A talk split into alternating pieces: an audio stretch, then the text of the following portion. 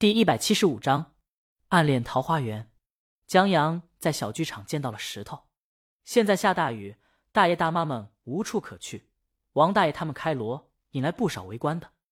江阳在观众席上见到了石头，怎么被赶出来了？我，笑话。石头说他们是该吵吵，该闹闹，但绝不会离家出走。他就是来看看。石头用手比划，王大爷这地方咱们用来排练演出也不错。他打算跟王大爷他们商量一下，戏剧团和话剧团合二为一。王大爷不出场地费，他们也能跟着免场地租金。这一来一回能省不少钱呢。江阳福，你可真不愧是刷爆十二张信用卡的人，这理财手段妥妥的。就是吧，万一王大爷他们要演出，话剧团也要演出，到时候这边排练，那边也排练，你这整成暗恋桃花源了。暗恋桃花源，石头不懂。嗯，江阳还不好解释。这也是一部话剧，在这部话剧中，暗恋桃花源的暗恋。和桃花源发生在同一个剧场里，两个不搭调的爱情故事。暗恋是现代悲剧，桃花源是古代喜剧。在话剧舞台一分为二，一起上演的时候，悲喜的交错，现代和古代的辉映和混搭，让戏剧结构十分奇特。江阳看了，曾一度大半夜笑出猪叫。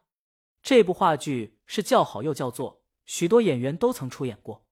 当然，江阳不好。向石头解释，江阳告诉他这是一个初步的构想，然后把这奇特的话剧结构说给他听。谁知道石头在听了以后大为震撼，这世上还有这么牛掰的创意呢！他握着江阳的手，兄弟，啥都不说了，这话剧本一定要写出来，你必须写出来，你只要写出来，搁上刀山下火海，砸锅卖铁，也要把这句拍出来。他手机响了，你等我一下。石头豪言壮，志是不休，说话都硬气。喂，信用卡官方来电，向石头推荐还款分期的。石头豪迈的问他分期有没有优惠，积分能不能兑换？江阳，一点优惠也没有，你推荐个屁的分期！石头挂了电话，继续对江阳说：“只要你写出来，以后你我照着了。你要不写出来，我去砸你家播。算了，我当你老婆黑粉。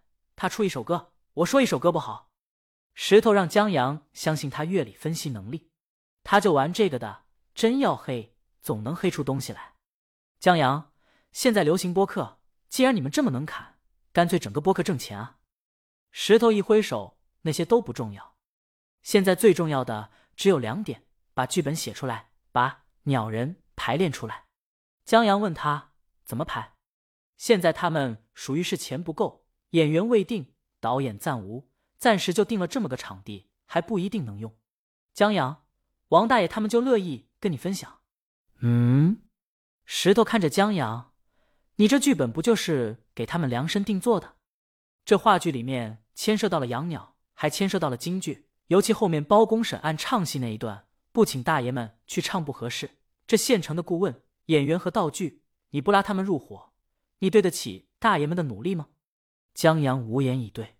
他觉得王大爷他们天天想着传承京剧，这跟话剧一结合就有新生命力了。这话去忽悠王大爷贼合适。可问题是，你老婆那关怎么过？石头蔫了。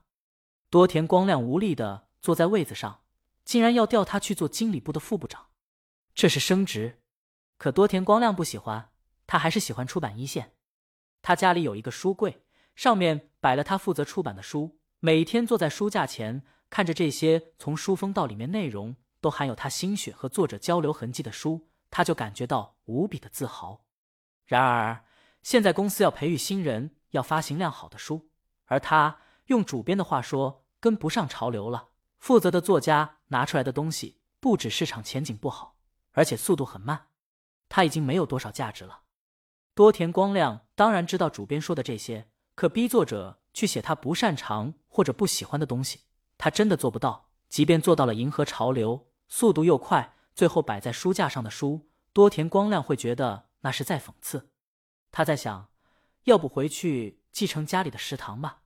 他父亲在一年前去世了，留下一个不大的店面，他转租了出去。前不久租期到期，对方不租了，现在闲了下来，多田光亮觉得自己做鸡蛋三明治很有天赋。或许，叮，邮箱响了。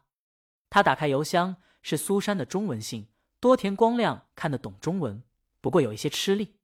他慢慢的看，起初还沉浸在调岗的烦躁中，沉不下心。可等他看到“小王子”这三个词后，精神马上有了。现在《小王子》还没有日文版，但他已经读过英文版了。在看过之后，多田光亮觉得《小王子》就是艺术品，每一个段落都值得回味和推敲。那是一本值得珍藏、常读常新的书。他都决定了，以后要收藏《小王子》不同版本的书。听说英文版很快要再版，这次出版有精装版，他一定要买。至于日文版，自不必说，而中文版将是重中之重，圆着才有韵味儿，才值得纪念和珍藏。到时候一定要摆在 C 位的。然而，多田光亮想不到，有一天他向往很久的《小王子》的作者，他的新书会送到他面前。让他决定是否负责日文版的编辑和出版，那还用说？多田光亮怀着激动的心情，哆哆嗦嗦的写回信，甚至于键盘一不小心摁久了，都写多字了。往常很快写完的信，他这次多用了二十分钟，因为他尝试着用中文回信，而他的中文只限于读，不擅长写，所以在写好以后格外慎重，最后确定无误以后，才把回信发出去。然后他高兴的站起来。整个办公室的目光都看向他，多田光亮急忙道歉，可内心的高兴是压抑不住的。他知道，倘若小王子作者的新作由他负责，他必然不可能调走，而他的藏书架上将出现一本由他设计策划的、值得回味很久的好书。他相信小王子的作者多田光亮觉得肯定是本好书。